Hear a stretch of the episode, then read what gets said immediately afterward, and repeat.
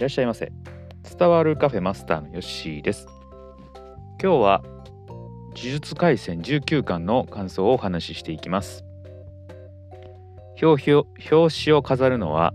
火車です、えー、口元にね何か持ってますよね、えーまあ、これもなんか重要なヒントになるみたいですね。僕はまだ分かっていませんが。はい。そして、えー、この19巻の中身の感想を今日はお話ししていこうかなと思います。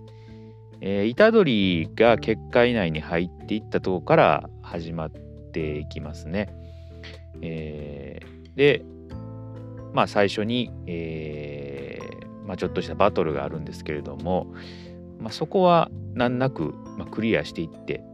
えーまあ、火車との対決になるというところなんですけれどもこの火車、えー、能力を開花してから領域展開をもう使えるほどの使い手になっているというところがすごいなと。えー、まあ、容量の良さというか頭の良さっていうのがやっぱりこういう術師にも術師になっても、えー、まあ現れてんのかなと思いますね。領域展開まで使うっていうね、えー、多分最速じゃじゃないんかなと、えー、思いますよね。えー、術師の中でもこう領域展開を使えないものも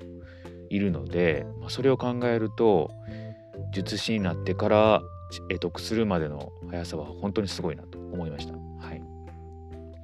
で虎杖とのバトルになるんですけれども、まあ、結構ね虎杖はこう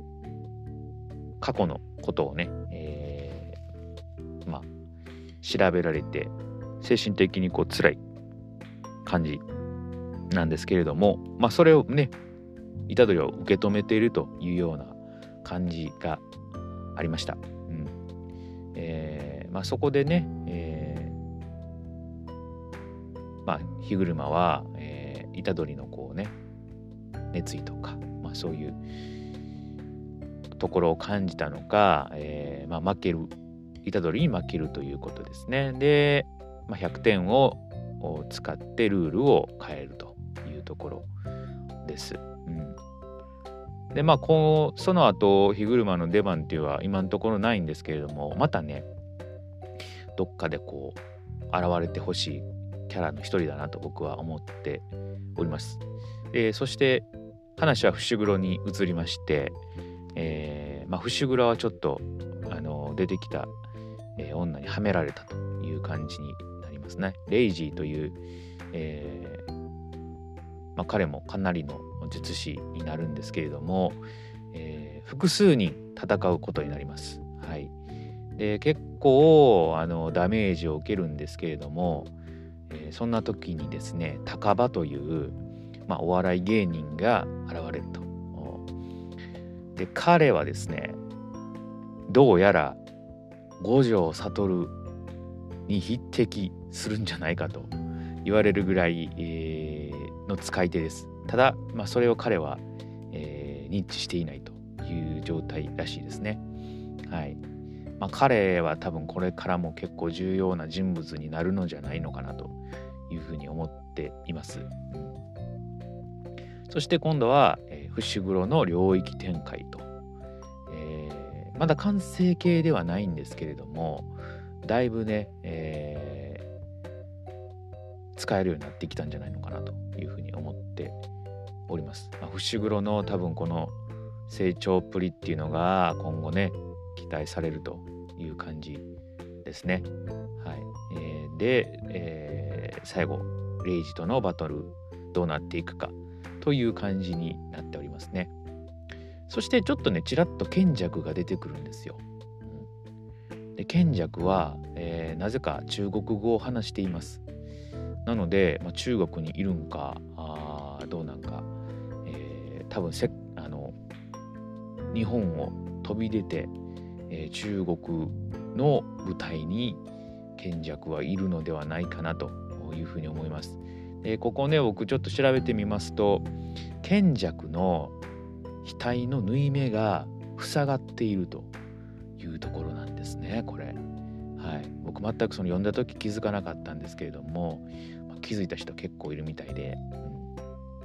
まあ、この傷跡っていうのはもしかしたらもう下等の中に賢弱はもういないのではないかというふうに塞がっていると、えー、ですので、えー、もう賢弱としては違う体を乗っ取ったのではないかというふうに推測もされてます。えー、そうなった場合なぜゲトの体は動いているのかというところなんですけれども、まあ、これはまた賢弱の能力なんかなと思ったりもしてます。この辺が、まあ、真相はまだ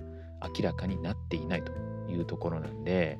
えー、また面白い展開が起こるかなと思いますね。はい。呪術廻戦ね、あの前も一回お話ししましたけど、結構バトルで、あのー、何ですかね、深刻なところでもギャグみたいなのをね、挟んでくるので、結構面白いなというふうに思っております。で、この時々出てくるね、あのー、シーンが後々重要になってきたりするんで、えー、なかなかその見逃せないというところが呪術廻戦あるかなと思います。はいまあ、19巻はそんなお話が進んでいるという感じですね。はい。まあ、これからどうなっていくのか、あ虎杖、伏黒とね、出てきましたし、えー、20巻もですね、多分伏黒のバトルがどうなっていくかというところから始まっていきますので、またそれもお話ししていこうかなとっております。ということで今日はこれで置いときます。またのご来店お待ちしております。